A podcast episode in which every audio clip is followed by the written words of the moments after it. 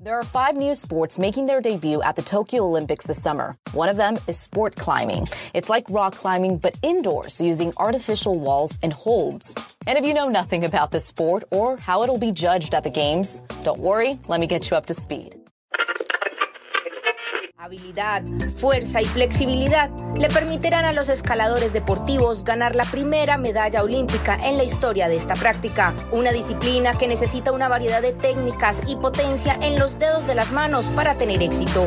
El programa de competición cuenta con una combinación de tres disciplinas, velocidad, escalada en bloque y dificultad. A escalada esportiva é sem dúvida a novidade mais singular das Olimpíadas. A princípio, a modalidade será dividida em três fases. Tanto no masculino quanto no feminino, os atletas competirão em todas as categorias, e aquele que se sair melhor na somatória dos resultados ficará com o ouro.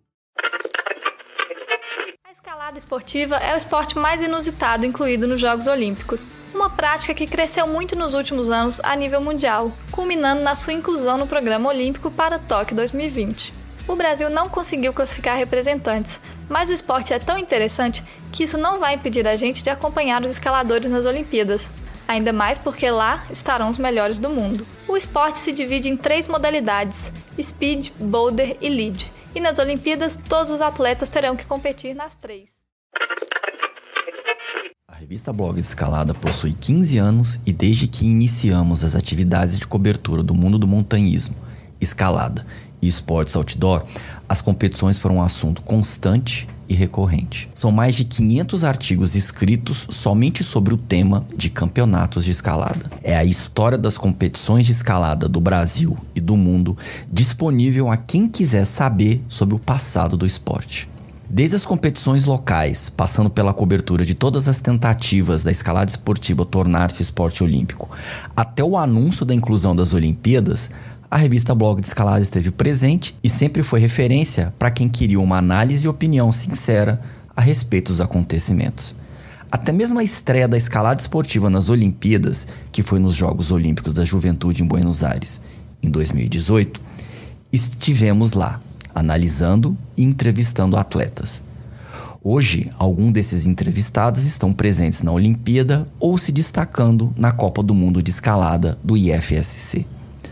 Portanto, é muito emocionante testemunhar que o esporte que a gente cobriu de maneira ininterrupta por 15 anos está consolidado como modalidade olímpica, mesmo com transmissões que deixam muito a desejar. Lentamente no Brasil, a gente está engatinhando em termos de propósito e transparência na organização do esporte no país. A escalada nas Olimpíadas, sem dúvida nenhuma, irá gerar um grande interesse e uma enorme divulgação da escalada. Analisando os resultados obtidos durante toda a temporada de 2019, 2020 e 2021, é possível concluir que Tomoa Narazaki, Adam Ondra, Jacob Schubert, Alex Megus, Yania Gambret, Akio Noguchi, Miho Nonaka, Laura Rogora e Chayun Seo serão as estrelas das Olimpíadas. No episódio de hoje, vamos procurar entender por que, que o Brasil não possui representante da escalada nas Olimpíadas e quem serão os atletas que irão configurar no pódio em Tóquio.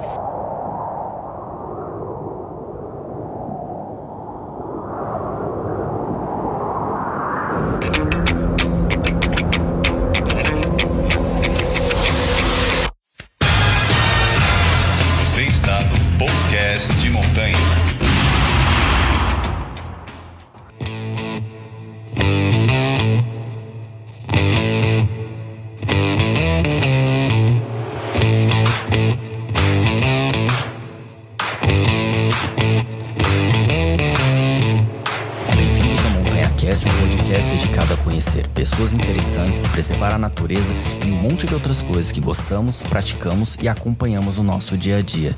Meu nome é Luciano Fernandes, eu sou editor de conteúdo da revista Blog de Escalada e você pode conferir toda a nossa cobertura do mundo do montanhismo, escalada e esportes outdoor em blogdescalada.com. O site já possui 15 anos e é o veículo de mídia que cobre os esportes outdoor com maior audiência na América Latina. Pois é, ouvinte, falta muito pouco para a escalada esportiva estrear oficialmente nos Jogos Olímpicos de Tóquio. No momento que esse episódio for publicado, vai faltar um dia para a estreia da escalada esportiva. Portanto, se prepare, porque de 3 a 6 de agosto, uma nova fase para a escalada vai acontecer. A escalada esportiva apresentará ao mundo quatro dias intensos com o que há de melhor nas competições de escalada e assim como o surf e o skate, tem tudo para empolgar os jornalistas e a mídia em geral, além do público que ainda não conhece o esporte. A gente vai poder ver nas transmissões, Ada Ondra, Alex Megos, Tomoa Narazaki, Yanya Gambret, Akio Noguchi, Niho Nonaka, Shauna Cox, entre muitos outros atletas que são estrelas do momento nas competições de escalada. Depois da estreia, a expectativa é imensa, sobretudo para países como o Brasil, que ainda engatinha no processo de treinar atleta de alto desempenho e constantemente renovar a geração de competidores. Duas coisas que, se compararmos com Argentina, Chile e Equador, a gente está muito atrás. Tão atrás que parece que nos últimos 10 anos a gente, inclusive, regrediu na evolução.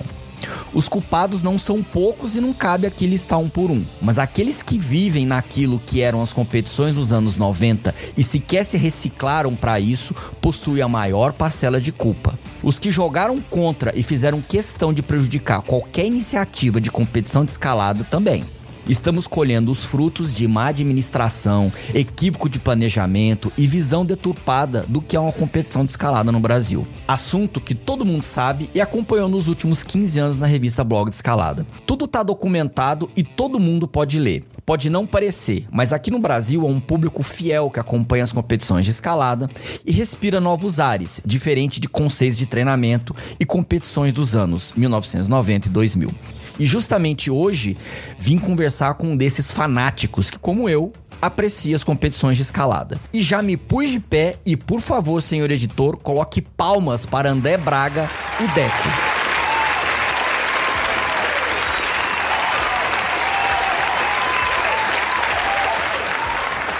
Por favor, Deco, se apresente ao público. Quem é você? Olá, Luciano. Primeiramente, antes de mais nada, obrigado por me incluir aqui nessa podcast.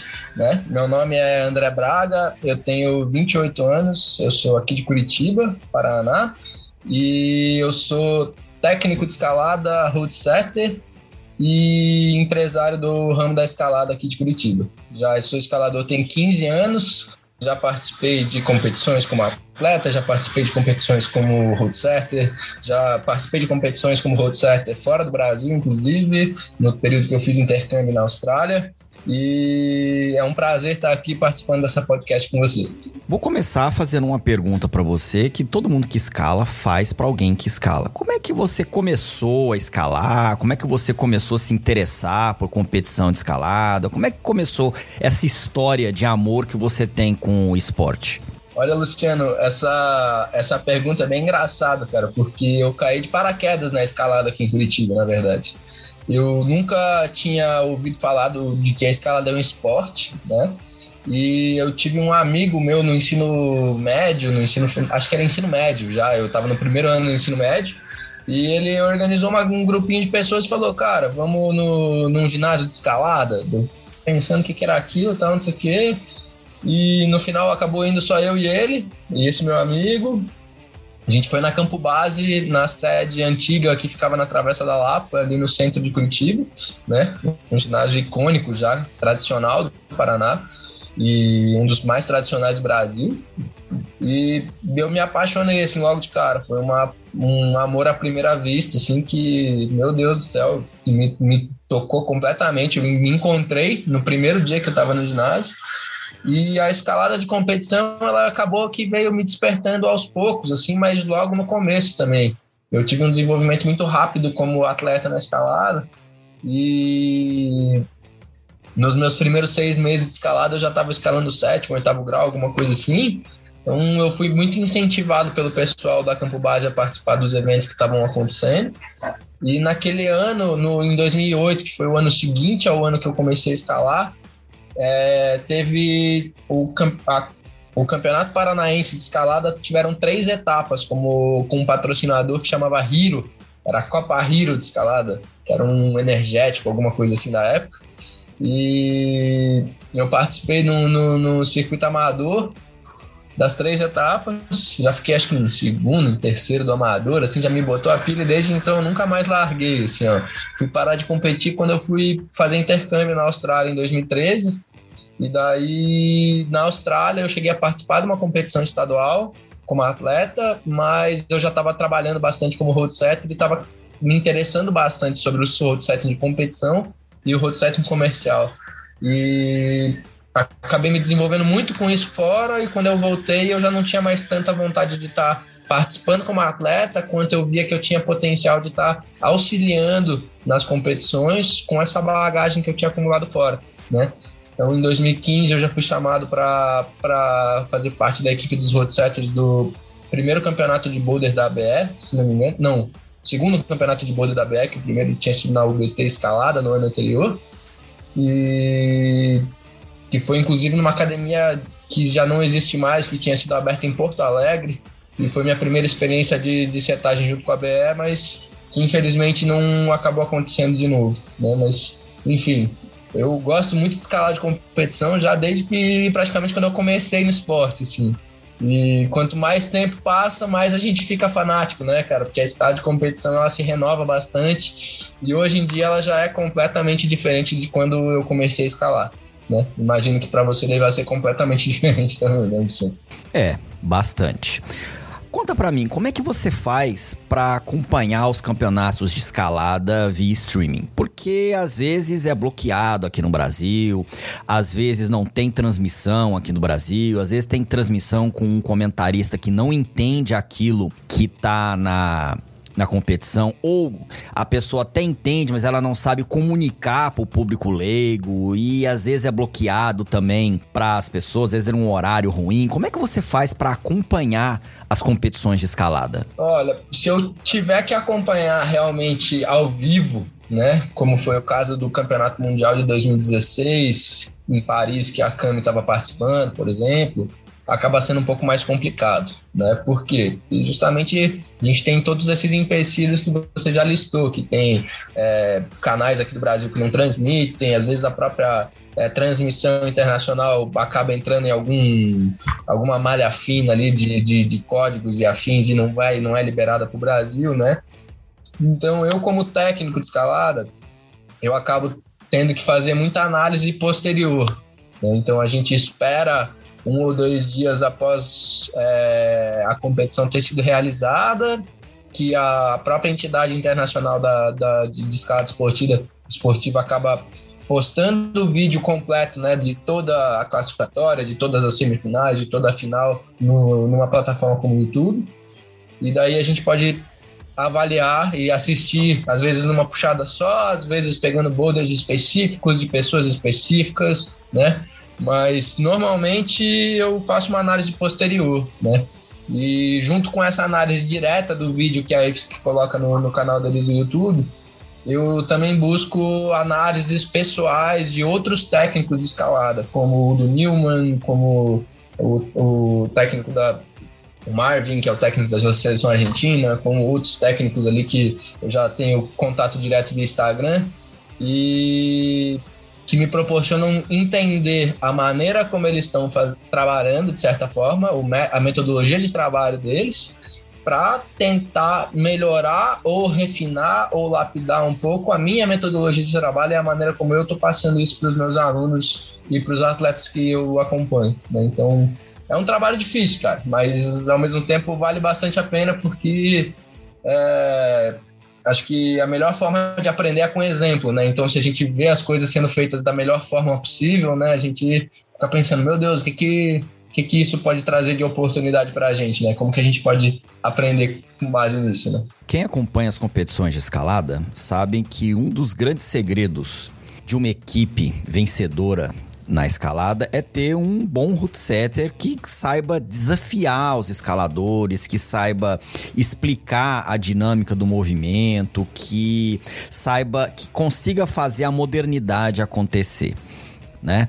E nessas competições, nessas transmissões, é possível também aprender um pouco sobre o root setting, sobre esses detalhes, ou somente no local mesmo é possível aprender alguma coisa de fato? Cara, vivenciando é mais fácil, né, Luciano? Vamos falar bem a verdade, né? A gente tá aqui sentado em casa tendo uma experiência completamente limitada, é, também limita o nosso aprendizado. Né? Então, a gente estando lá presente, poder realmente encostar nas agarras, entender a disposição dos apoios, entender a lógica por trás do movimento que o Roadsetter quis criar e como esse movimento se adequa para pessoas mais altas, mais baixas e para os biotipos diferentes, tudo isso facilita facilita muito você estar tá fora do, né, você tá acompanhando essa, essa competição de perto. Mas eu falo para todo mundo isso. Beleza, a, a, a, gente não tem a possibilidade de estar tá lá, mas não tendo a possibilidade de estar tá lá, não é por causa disso que a gente vai deixar de aprender com esse tipo de estímulo, né? Então, é, para a gente que não tem a possibilidade de estar lá, é o mínimo que a gente deveria estar tá fazendo. A gente, eu digo técnicos de escalada no geral, né? O mínimo é estar tá assistindo vídeos de competição, é estar tá vendo como se deve ser feito, como se deve fazer e, de certa forma, isso acaba influenciando diretamente a maneira como a gente está atuando como road setter aqui no Brasil, né? E, mas, assim, o, as grandes seleções de escalada do, do, do mundo, elas não elas não têm um road setter só, né, Luciano? Elas têm vários, assim, ó, vários road setters. Né? Um time grande de road setter. E é um time grande que constantemente se renova né? Não só se renova em, em ter pessoas novas, né, atuando na equipe, como se renova de reciclagem mesmo, porque o road setting ele está evoluindo competição após competição, ano após ano. Né? A gente está entendendo os limites do nosso esporte e as maneiras como a gente pode implementar carga no nosso esporte, né?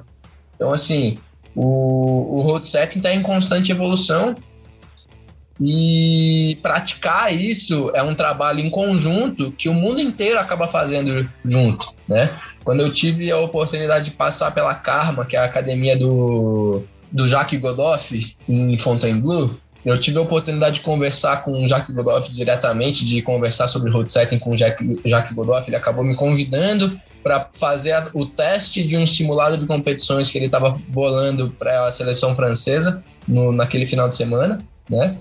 E quem que tava fazendo o road setting lá? Mano, o Jacques Godoff ele é o road setter mais conceituado do mundo. Ele não pegou nenhuma garra e pôs na parede. Ele só testou boulder e deu pitaco. Né? Quem estava atuando como road setter, dois road setters italianos e um road setter equatoriano que mora na Alemanha e atua como setter comercial na Alemanha, né? Todos eles aqui não tinham mais de 32, 33 anos de idade, saca? E eles estavam sendo coordenados por quem? Pelo Jacques Godoff, que é chefe dos roadsetters da IFSC e, e gerente da Academia Karma no, no, em Fontainebleau. Então, assim, você tem um roadsetter do Equador, dois roadsetters da Itália e um francês fazendo roadsetting comercial, que na, mas na verdade nem era comercial, era um, um simulado de competição para uma seleção francesa escalar. Às vezes, nesse simulado, tá um atleta da Alemanha, que vai fazer uma troca de experiências ali. Às vezes, no simulado alemão, quem os roadsetters envolvidos eram outros, né? E esse intercâmbio de roadsetters e de estilos de setagem e de estímulos é, de treinamento distintos, porque cada seleção, cada país tem, de certa forma, uma tradição de treinamento, um método de treinamento né, diferente tudo isso soma muito para a bagagem de um road set. E é isso, o road set tem que estar tá viajando, tem que estar tá experimentando, tem que estar tá trabalhando em outros ginásios, tem que estar tá fazendo competições diferentes, tem que estar tá fazendo cursos com outros road setters, tem que estar tá fazendo cursos com outros técnicos escalados, porque é, para entender justamente toda essa evolução que o nosso esporte está passando e vem passando nos últimos 10, 15 anos e vai continuar passando nos próximos 10, 15 anos também. E como que você ver o engajamento do público em geral, principalmente da comunidade de escalada, com as competições de escalada. Por que, que eu estou perguntando isso? Porque é o seguinte. Nessa semana, eu publiquei um artigo de opinião a respeito de como a própria comunidade de escalada boicota o fato da escalada ter se tornado olímpica. E toda essa minha opinião foi baseada, não tirei da cartola. Toda essa opinião Eu baseei em fatos, principalmente nos resultados do censo de escalada de 2020 e 2021, que indicou que o público da escalada é um público mais velho, muito centrado entre os 30 a 50 anos, e que não houve uma renovação da nova geração de escaladores. A gente não vê nos lugares de escalada escaladores com 15, 10 anos, 8 anos, ou seja, jovens escaladores no lugar de escalada. Quando eu falo locais de escalada, entenda ginásio, entenda falésia, entenda até mesmo encontros de escaladores, workshops, alguma coisa assim. Ou seja, o próprio público da escalada não se interessa pelas competições e simplesmente finge que não vê que não está acontecendo uma renovação do público que escala, ou seja, a gente não está arrebanhando jovens.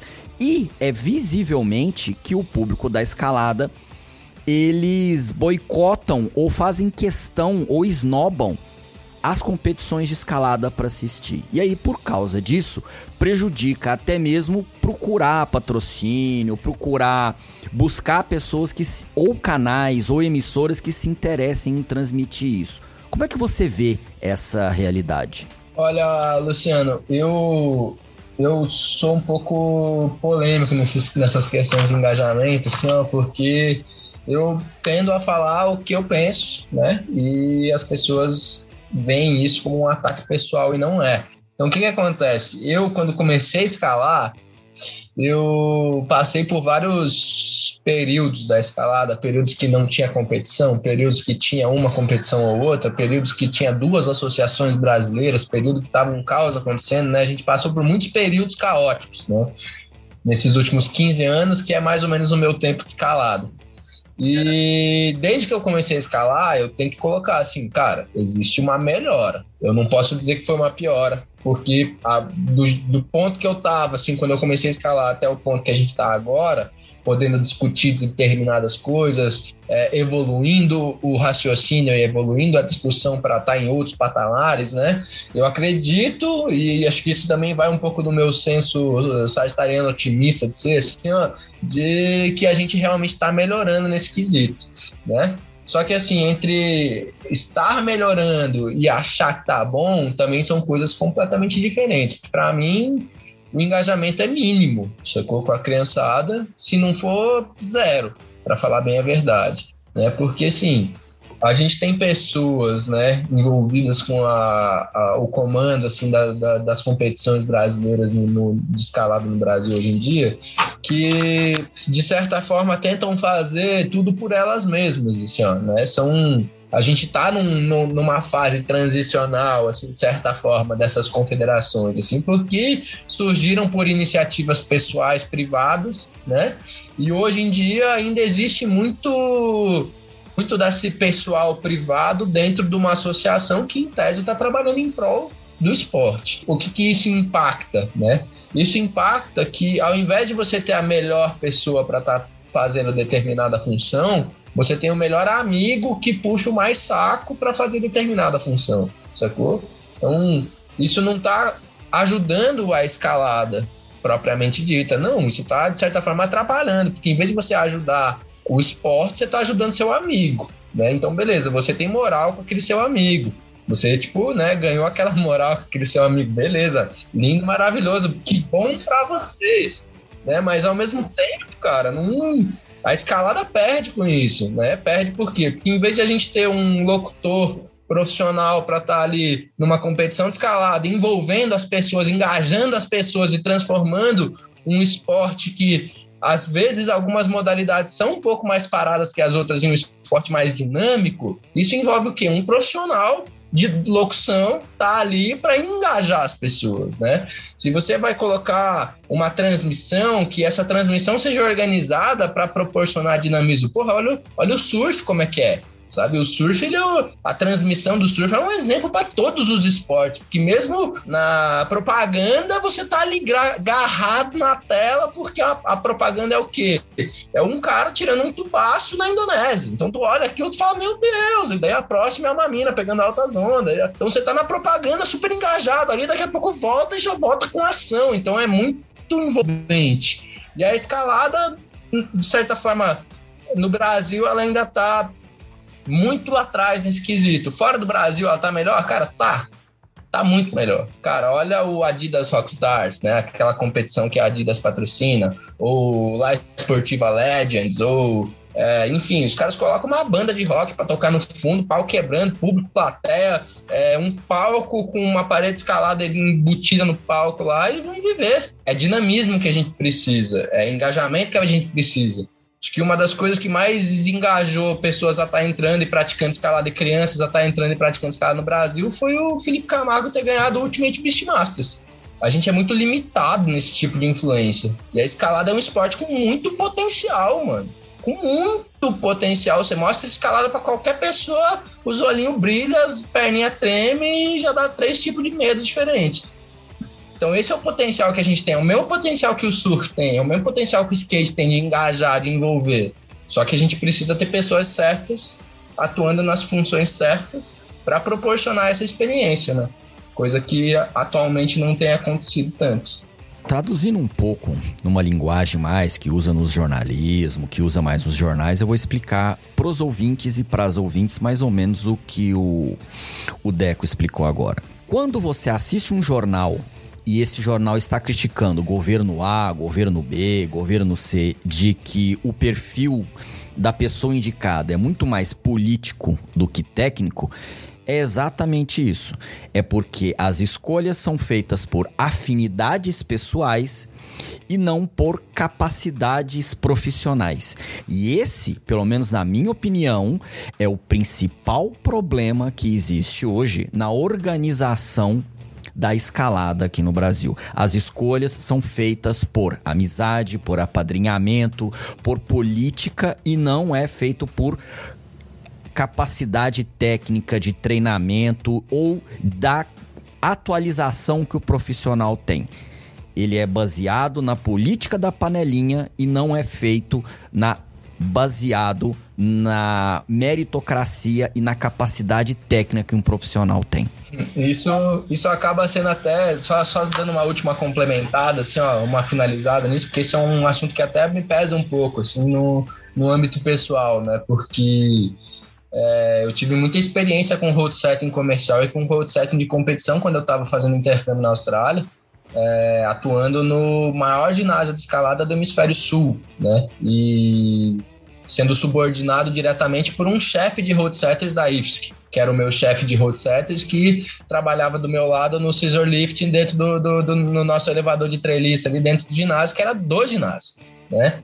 Então, assim, é, no meu âmbito, eu me considero uma pessoa com conhecimento técnico e eu busco me renovar para manter esse conhecimento técnico atualizado, justamente para que eu possa traduzir isso num bom trabalho para os meus alunos e para os meus atletas, né? Então, assim, essa renovação eu me cobro e não somente uma cobrança pessoal, eu tenho currículo para estar tá trabalhando nesse sentido. E ao mesmo tempo, eu trabalhei em uma competição somente com a BR, com, com a Associação Brasileira de Escalada Esportiva, né? desde que eu retornei ao Brasil, que já tem mais de seis anos. Né? Então, assim, é, por que, que, que isso está acontecendo? Né? Por que, que, que existe esse, essa dificuldade? Cara, foram vários fatores. Eu não vou falar, cara, eles têm treta comigo pessoalmente, é isso que está acontecendo. Não, não é exatamente isso, não foi só isso. Né? Não, não, não é só uma questão pessoal que impacta nesse tipo de coisa. Mas me deixa um pouco triste a análise do currículo, como ela é feita, né? Porque um currículo ele é a soma das suas experiências, sabe? E independente das experiências que eu tivesse apresentado, eu ainda estava numa posição de que eles queriam que eu fizesse um curso básico de road setting, que era o curso que eles disponibilizam para as pessoas aprender a mexer em parafusadeira, aprender a, né, que eles estavam engajando, começando a treinar os primeiros road setters naquela época, e eu achei um insulto, de certa forma, isso porque me nega toda aquela, toda aquela experiência, toda aquela bagagem que eu demorei muito a, a adquirir E com, com, com base em quê, né? Qual que é o argumento? Não existe argumento, né? Simplesmente foi ignorado. Uma experiência profissional que eu tinha, uma contribuição que eu poderia estar tendo nas competições e no próprio desenvolvimento, na própria formação de novos atletas, nos estímulos de movimentação que esses atletas estariam se colocando e que, de certa forma, quem perde de novo é a escalada, né, cara? Só exemplificando assim comigo mesmo, assim, ó, que como quem perde no final é o esporte e não necessariamente as pessoas, né? Sim, perde e perde muito, fica prejudicando o futuro do esporte. Esse podcast está sendo publicado um dia antes das competições acontecerem lá em Tóquio. E eu pessoalmente vou abrir um tweet, para quem quiser ficar sabendo, eu vou abrir um tweet para fazer uma transmissão do que tiver acontecendo das finais lá em Tóquio. Então, quem quiser, fica de olho no site, nas redes sociais da revista Blog de Escalada, que o link vai ser publicado para quem quiser ver uma transmissão, quem quiser ver os comentários que porventura eu possa fazer durante essa transmissão. Mas para você, Odeco, aqui no Brasil já teve umas transmissões das competições locais em streaming. Eu pessoalmente tenho vários adjetivos não elogiosos a essa transmissão. E o que, que falta para transmissão de streaming aqui no Brasil, ou a mesma transmissão num canal premium a cabo, igual já aconteceu aqui, elas acontecerem ter uma qualidade? É o locutor, é o comentarista, são os gráficos apresentados, o horário da competição disponibilizado. O que, que falta aqui no Brasil para a gente ter uma transmissão de streaming numa qualidade pelo menos aceitável? Ah, eu acho que falta tanta coisa, Luciano. é tão difícil isso, cara, porque assim, ó, é o locutor, é os cortes de cenas, é o conteúdo que o locutor tá colocando, né, o próprio, a própria bagagem, né, o, qual que é, é qual que é o conhecimento técnico sobre aquilo que está sendo transmitido, que aquela pessoa que está participando da transmissão realmente tem, né? E qual que é a facilidade que aquela pessoa tem de transmitir esse conteúdo de uma maneira clara e objetiva para o pro, pro ouvinte, né? Então, de certa forma, não basta só saber. Tem muitas pessoas que realmente sabem muito o que estão ali, né? E que, cara, eu não tiro, eu tiro o chapéu para toda a experiência que o pessoal tem ali, né? Mas ao mesmo tempo, é, usando agora como, como parâmetro de comparação, sei lá, um, um, um, professor universitário que tem 30 doutorados, mas que não sabe ligar o, o reto projetor da sala, sacou? O, a, a maquininha de slide ali, ou o que seja que ele esteja usando para dar aula. Enfim, para mim é muito nesse sentido né, que, que, que acontece. E Agora, adereçando mais diretamente a sua pergunta, o, a gente não tem esse tipo de transmissão porque falta uma soma de fatores. Falta infraestrutura de escalada para a gente realmente ter uma parede de escalada que seja um canvas para você colocar arte, é, né? Para você montar uma escultura interativa ali, que é uma linha de escalada, né?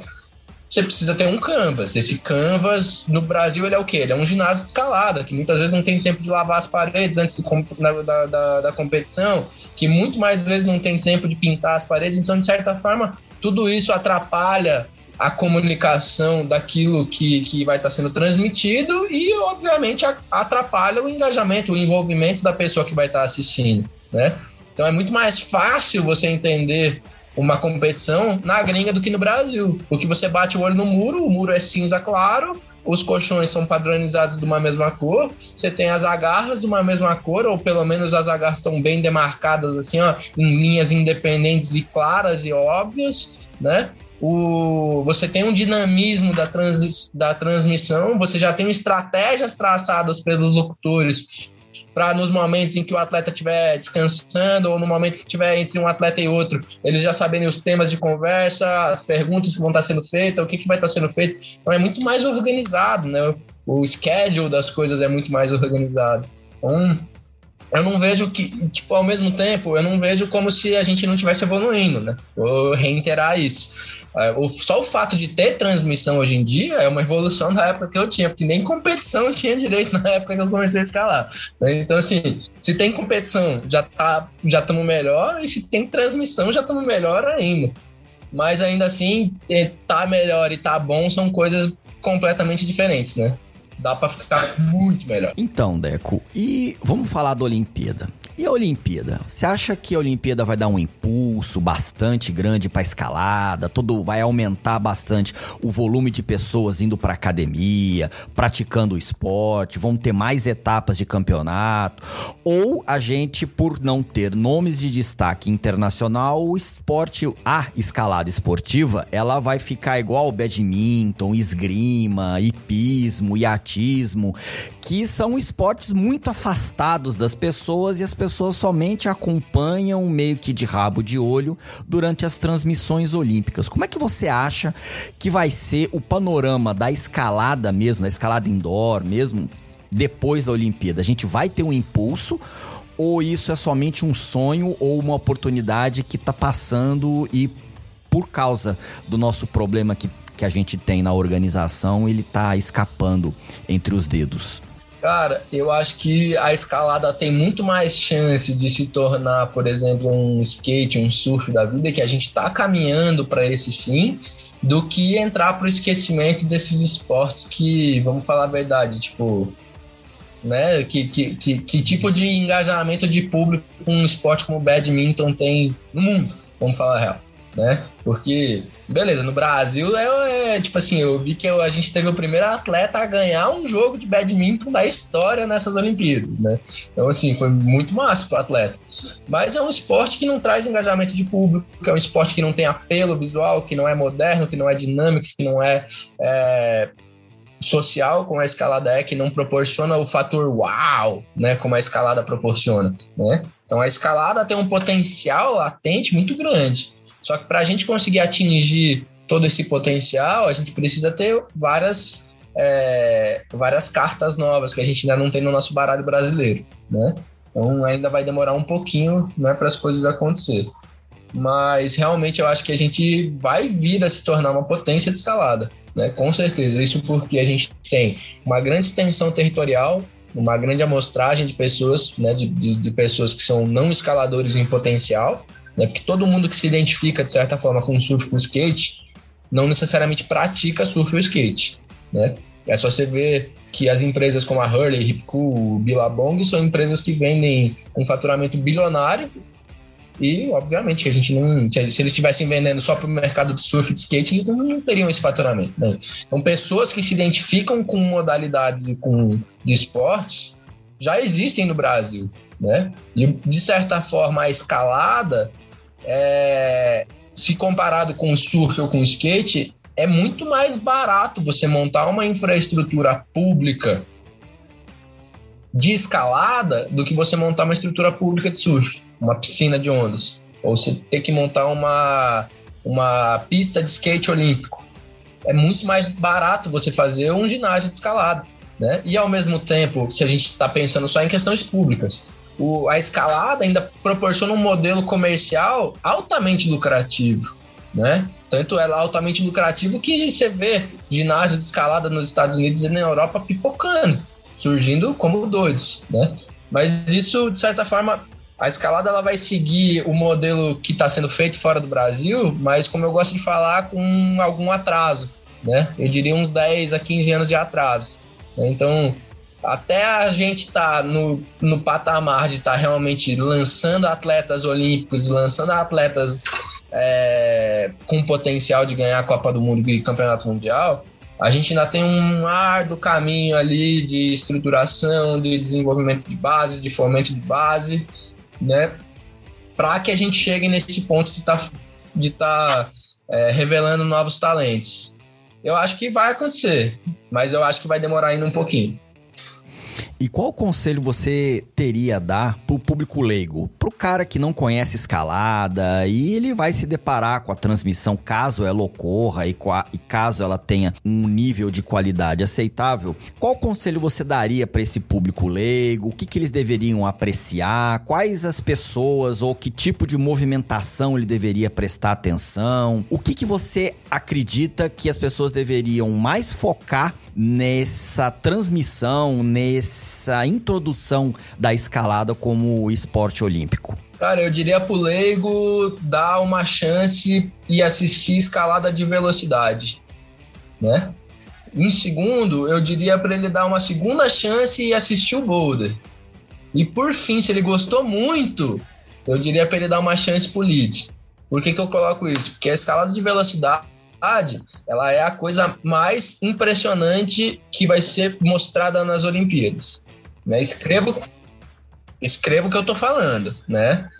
É, vai ser o vídeo que mais vai viralizar no mundo inteiro das Olimpíadas, vai ser a escalada de velocidade. Talvez não nessa primeira edição, porque os atletas que se qualificaram entraram pelo combinado. Então, os melhores atletas de speed do mundo não estão participando dessa Olimpíada, né?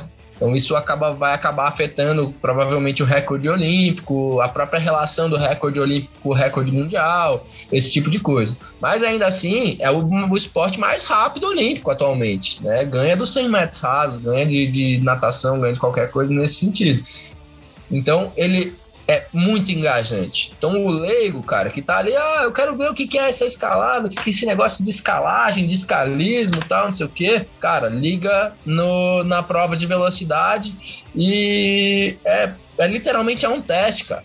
Você não gostou, você vai saber em 6 segundos, 7 segundos, sacou?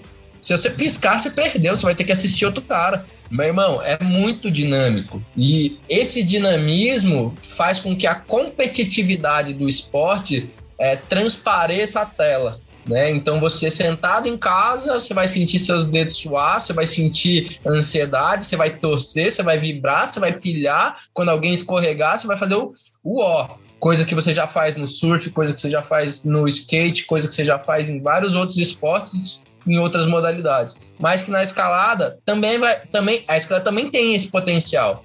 Ao mesmo tempo que a gente estava vibrando, que nem você colocou no teu, no teu artigo, torcendo para as criancinhas cair, para nossa criancinha de 13 anos ganhar o prata que ela ganhou, né? Cara, a escalada também tem esse potencial, né? E tem de uma maneira, de certa forma, é, tão dinâmica quanto ou até mais dinâmica, porque uma prova de velocidade é muito mais rápida do que uma volta num circuito de skate. Né? Então, assim, você não precisa entender escalada para você valorizar uma transmissão de escalada de velocidade né? E é por conta da escalada de velocidade que a escalada virou olímpica, né? Ah, os escaladores não gostam desse fato, mas é um fato, tá, galera? Fatos contra fatos não tem argumento. Na minha opinião, aqui não, sacou? Escalada de velocidade é o que é, é o carro-chefe que vai fazer a gente entrar na ESPN, que vai fazer a gente entrar no Sport TV, que vai fazer a gente ganhar o mundo como esporte, como né, é, modalidade, né? Mas e o Boulder e o, e o Lead só vão vir correndinho atrás ali porque eles são tradição, né? Porque o Boulder, de certa forma, ele teve que mudar completamente o formato para se transformar num esporte mais apelativo para o público. A Lead, tipo, nunca vai se tornar um esporte apelativo para o público. É muito massa você pensar, é muito fácil você entender, ah, quem, chega, quem vai mais longe ganha. Mas o cara tá escalando por 3, 4, 5 minutos ali na via, cara, putz, seis, sete, oito escaladores ali fazendo uma final, putz, isso daí para você manter o engajamento do, do, do, do telespectador é muito difícil, muito difícil. E chegou o momento em que eu aperto o convidado sem fazer força. Agora, doutor Deco, o senhor vai ter que emitir a sua opinião. Quem é que vai ganhar as medalhas, tanto no masculino quanto no feminino na Olimpíada. Vamos supor que a pessoa tem uns X reais e ela deseja multiplicar esses X reais apostando nos nomes os quais deverão estar nos lugares mais altos do pódio. Ou seja, quem é que vai tirar o primeiro, o segundo e o terceiro, tanto no masculino quanto no feminino. Deco, quem é que vai ganhar a Olimpíada? Fala pra gente. Olha, eu tenho o meu palpite, ele é o meu palpite. Esse daí agora já não é fato, né? Contra opiniões, sempre podem vir outras opiniões e contra-argumentações, né? Então, só expondo que é o que eu acho, né? Mas eu tenho uma opinião bem formada, assim, ó, tanto no masculino quanto no feminino. Até porque a gente que é fanático, né, Luciana, a gente acompanha, né? Então, se a gente acompanha, beleza, a gente até alguma dúvida a gente tem. né? Porque como a gente acompanha, a gente sabe que a escalada também tem sua subjetividade e, né, é, tudo pode acontecer, né? Mas nesse tudo pode acontecer, tem uma rainha que tá arregaçando a p... toda, né? Foi mal palavrão aí, galera, mas né, enfim.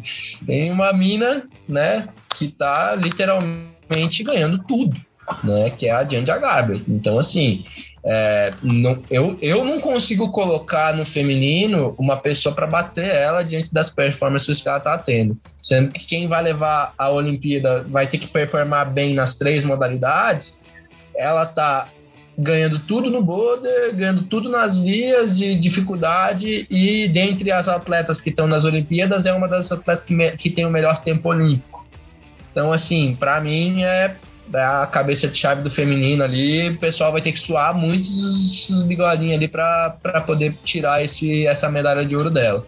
Mas como a gente viu nas Olimpíadas, no, no surf nas Olimpíadas, que o Medina acabou nem pegando medalha, tudo pode acontecer, né? Pois é, numa competição pode acontecer de tudo. Por exemplo, durante a semana agora, a Simone Biles se machucou e se retirou. Ela, ela era grande favorita e se retirou e embaralhou todas as chances. Então tudo pode acontecer.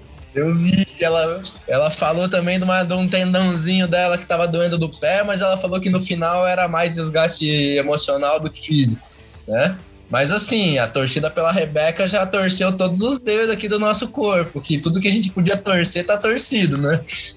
Mas daquele jeito. Então, assim, feminino, vamos lá, sendo mais dinâmico lá. Janja em primeiro, é, Miho Nonaka em segundo, né? Gosto muito da Mirro, acho que ela tem uma performance muito consistente no boulder e na speed, e eu acho que a lead dela não, não é tipo assim, não é o ponto forte dela, mas também o, o não é um ponto fraco propriamente dito, né? E no terceiro, eu vou colocar aí, ó, a, a Jessie Pills, né? É difícil também, cara, porque ao mesmo tempo que ela não vai tão bem no boulder, ela vai muito bem no lead e vai muito bem na speed.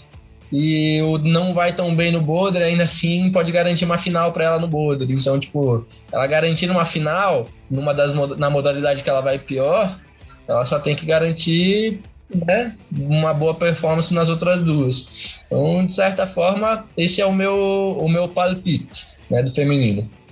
Do masculino, eu não acho que o Adamandra vai ganhar, tá? É isso aí mesmo que eu falei. Eu acho que o Adamandra vai perder.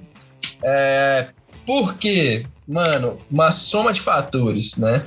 Mas um dos principais fatores, cara, é esse comentário que a gente fez aqui anteriormente da Simone, da Simone é, Biles, né? Que, mano, o mundo inteiro espera que o Adam Ondra ganhe essa competição.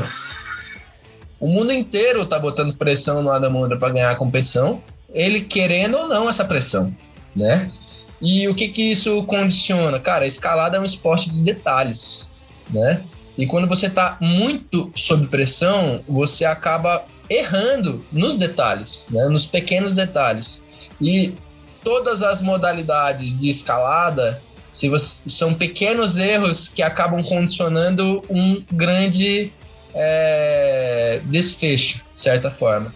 E entre os, dentre os atletas que estão nas Olimpíadas, eu vejo alguns atletas lidando muito bem com a pressão e outros atletas lidando muito mal com a pressão. E o Adam Ondra, para mim, ele não é um atleta que se dá muito bem sob pressão, né? O Alex Magos, para mim, é um atleta que não se dá bem sob pressão. Isso vai fazer com que eles percam e vão ficar em último? Não, cara. Para mim, o Adam Onda ele vai ficar ou em segundo ou em terceiro, né? Mas eu não acho que ele vai ganhar justamente por conta desses detalhes, né? Eu acho que quem ganhar as Olimpíadas vai ser o atleta que errar menos, né? E para mim, quem vai errar menos é o Tomoa Narazaki, né? Para mim, ao meu ver. Isso por quê? Porque ele vai estar em casa, você tem muitas vantagens, você está competindo em casa. Os japoneses, se a, a, cultura japonesa, ela não é uma cultura que põe tanta pressão propriamente dita, como ela dá orgulho para uma performance. Essa pressão barra orgulho que eu vejo, de certa forma, está é, se traduzindo em vários atletas que estão chegando às fases finais de competições em vários esportes diferentes das Olimpíadas e performando, às vezes fazendo suas melhores performances. Por quê? Porque se sente bem ali, atuando sob pressão, sobre essa pressão de certa forma. Não é como você trabalhar no Brasil, assim, ó, você vai fazer uma competição aqui no Brasil, se você cai, você já tem uma enxurrada de julgamento vindo de tudo quanto é lado, até a criancinha que tá te assistindo tá te julgando ali, né? O, o, o Japão eu vejo que tem uma cultura um pouco diferente. E eu tô vendo os atletas japoneses ter um desempenho final, na, nas fases finais muito massa.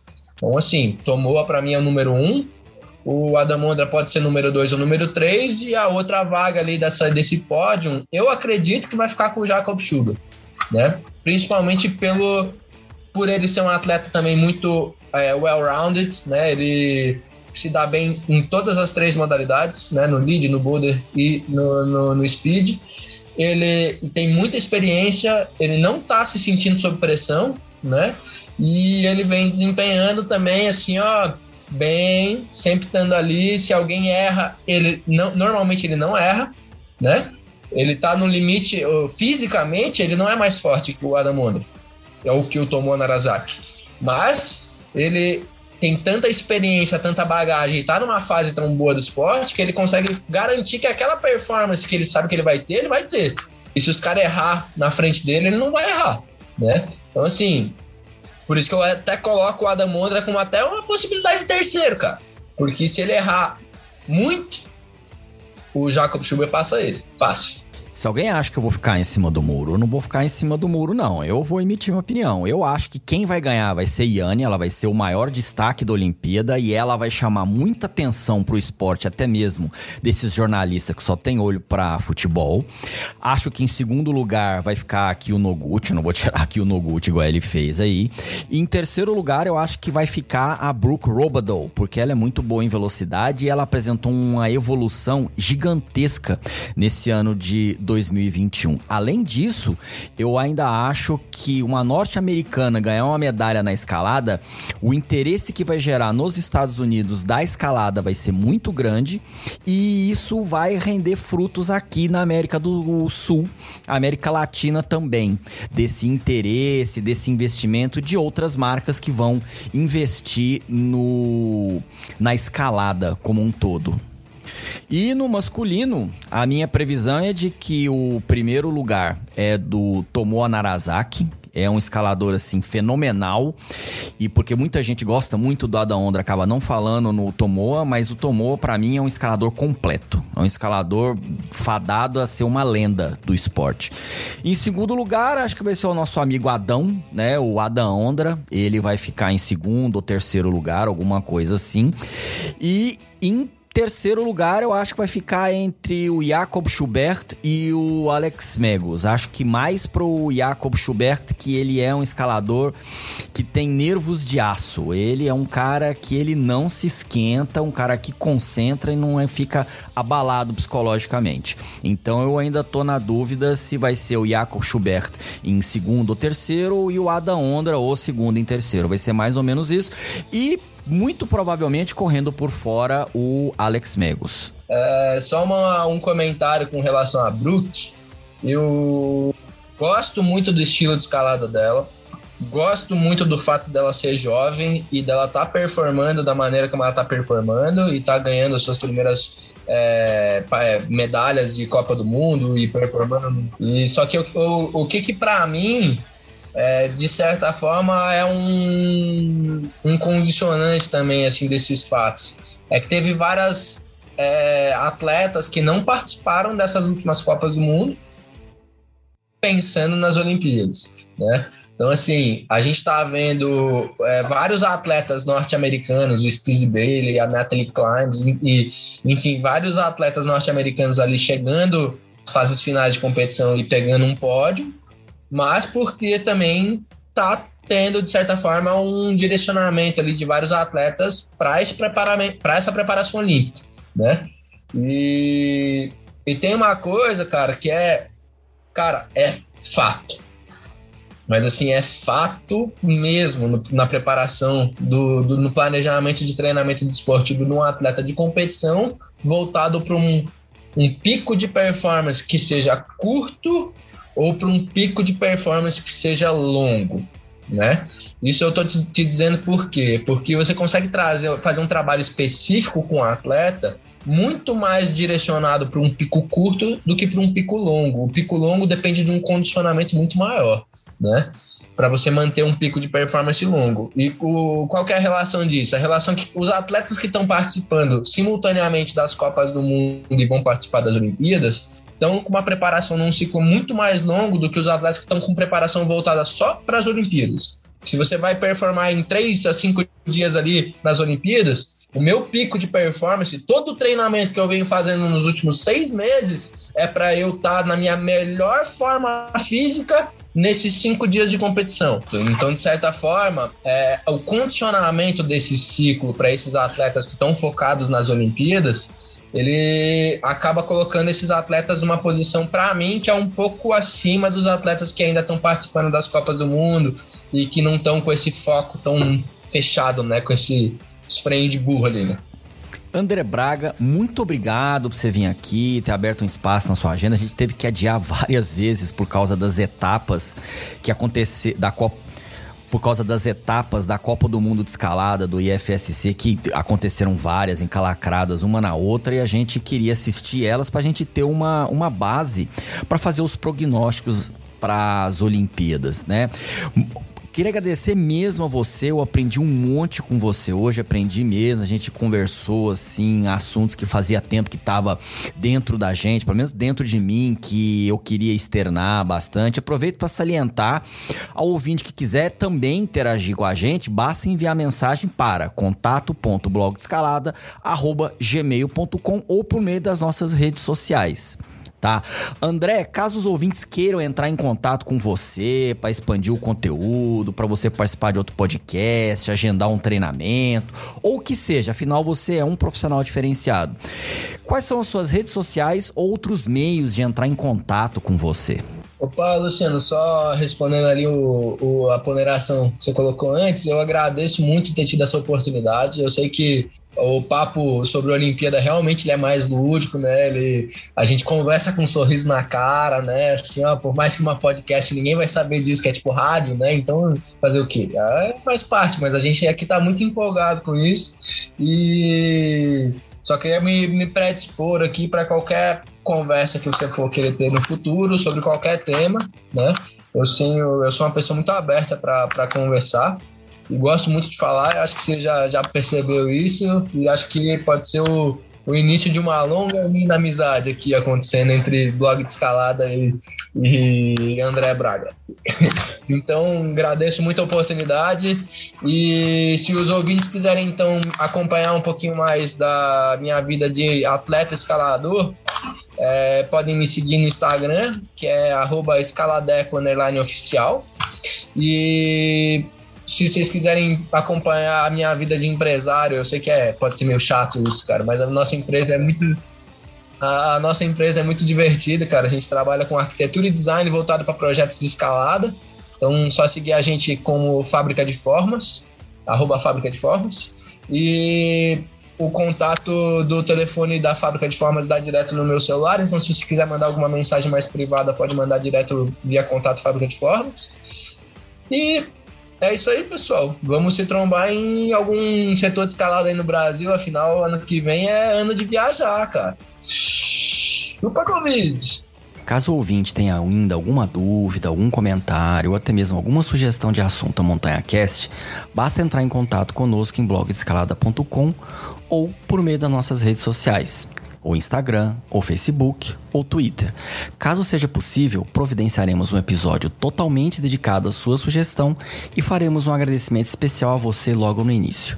Aqui, nossas portas estão sempre abertas a quem quiser expandir algum assunto relevante sobre esportes ou mesmo qualquer outro assunto que faça parte da nossa sociedade e que impacta a vida de atletas, amadores e profissionais e dos cidadãos em geral. Uma vez a cada 15 dias, nós aprofundamos um tema relevante para as pessoas que praticam esportes, em especial montanhismo e escalada, e que sente necessidade de refletir sobre a sociedade e assuntos que fazem parte das nossas vidas. Por isso, conversamos com players de mercado, especialistas e personagens do assunto. O objetivo é fazer refletir sobre o assunto abordado em cada episódio. Aqui nós discutimos ideias e não pessoas. O Montanha Cast está disponível no Spotify, no Deezer, no Apple Podcast, no Amazon Music, no Google Podcast, no Simplecast ou na sua plataforma de podcast preferida. Nessas plataformas, aproveite para nos seguir e assim você não vai perder nenhum episódio novo. Comigo, na produção do Montanha Cast estão Natália Demarco, Gerardo Demarco, Raul Morales e Sofia Redondo. Eu sou Luciano Fernandes e vou ficando por aqui.